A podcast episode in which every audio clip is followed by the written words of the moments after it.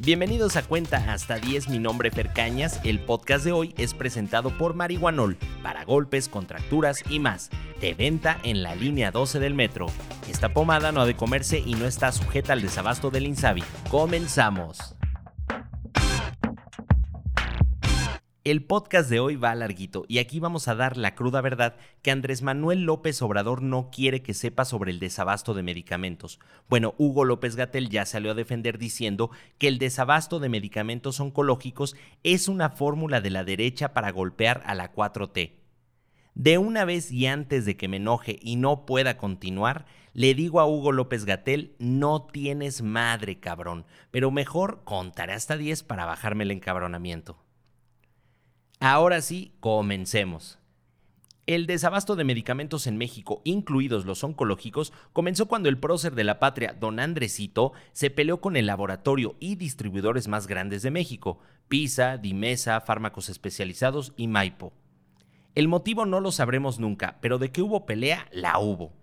¿Qué sucedió después? Pues acusó a estas empresas de monopolizar la salud y una sarta de tonterías que trajeron como consecuencia la inhabilitación de PISA y Dimesa en una investigación en donde se descubrió que proporcionaron información falsa en una licitación con el IMSS.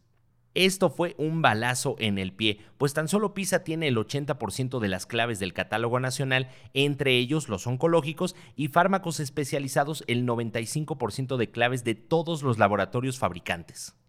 El desabasto en el sistema de salud por esta decisión, de la que fármacos especializados no pudo salir pues quebró, hizo que don Andrés se moviera y dijera que si en México no había medicamentos se iban a traer del extranjero. La licitación se lanzó a través de la Secretaría de Hacienda y Crédito Público vía la Oficina de las Naciones Unidas de Servicios para Proyectos, mejor conocida como UNOPS. Todo muy lindo hasta aquí. Se lanzaron tres convocatorias internacionales para la compra consolidada de medicamentos para el periodo 2021-2024. El anuncio se hizo en septiembre de 2020, pero fue hasta diciembre de ese mismo año que fue oficial.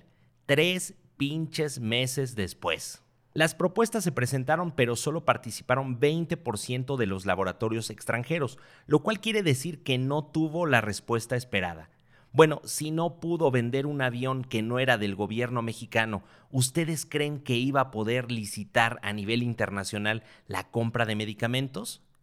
Ah, por cierto, en esta licitación sí se presentó PISA, pero ¿qué creen? Por sus huevos no aceptaron a PISA que trae algo así como 30 oncológicos en su catálogo. Los que llegaron a licitar no fueron suficiente, y para no quedar como el payaso que es, el gobierno encabezado por don Andrés mandó llamar claves de referencia, pues el fallo de la licitación internacional aún no se ha dado. ¿Qué son las claves de referencia? Pues son los medicamentos de la más alta especialidad, entre los cuales puede haber para padecimientos como hemofilia, esclerosis o cáncer. Ya estamos llegando a la carnita del tamal. Ahora veamos cuál es la particularidad de los medicamentos oncológicos. Los medicamentos con clave de referencia ya se tienen, la UNOPS ya los tiene, están en bodegas, pero ahora falta que el presidente lance la licitación para la distribución de dicho medicamento. Y es que distribuir medicamentos oncológicos no es como llevar tacos de canasta, se requiere de vehículos especializados con Thermo King, que es como se le conoce a la red fría, para poder llevar las quimios a su destino. Las quimios que son la diferencia entre la vida y la muerte de muchas personas, incluidas la de miles de niños, deben estar a una temperatura de entre 6 y 8 grados, además de que deben ser transportadas antes de las 8 horas.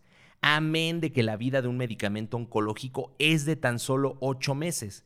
Sí, 8 meses, lo cual quiere decir que seguro ya están a nada de caducar. Pero como dije, esto tiene que ser licitado por fuerza porque así lo mandata la ley por el monto de la operación. ¿Se acuerdan que dije que Fármacos Especializados quebró? Bueno, pues era el principal distribuidor a nivel nacional. Hoy solo queda Maipo, pero pues como no hay licitación de distribución, pues no hay medicamentos. No, pero esperen, aún hay más, como decía don Raúl Velasco.